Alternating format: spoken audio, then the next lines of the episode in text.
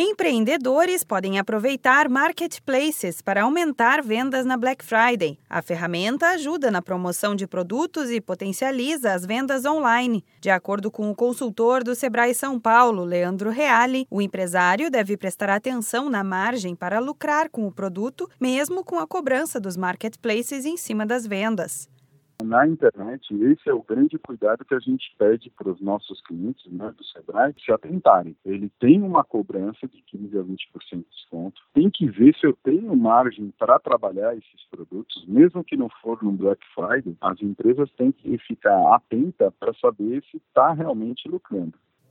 A Black Friday ocorre sempre na última sexta-feira de novembro. Algumas empresas aproveitam a semana inteira para fazer promoções especiais nas vendas. A data é também uma oportunidade para trabalhar em saldos de produtos que ficaram parados no estoque durante o ano inteiro. E falando em estoque, é essencial garantir que os produtos anunciados estejam disponíveis para entrega imediata, pois a demora no envio pode prejudicar a marca.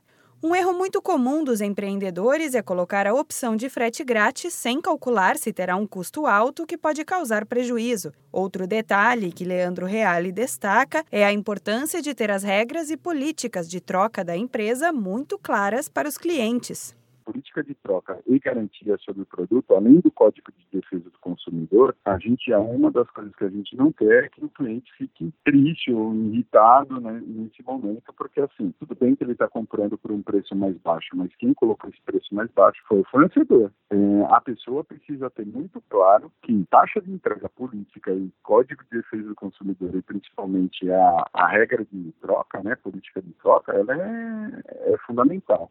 Uma pesquisa do Sebrae, em parceria com o E-Commerce Brasil, Lojas Integradas e B2W, mostra que os empresários que atuam no e-commerce buscam ampliar as vendas em marketplaces até 2021. A tendência é que as lojas virtuais façam cada vez mais parte de marketplaces. Segundo o Sebrae, as compras pela internet estão virando uma preferência do consumidor brasileiro e o empreendedor que enxergar oportunidades de negócio para investir no mundo virtual pode se dar muito bem.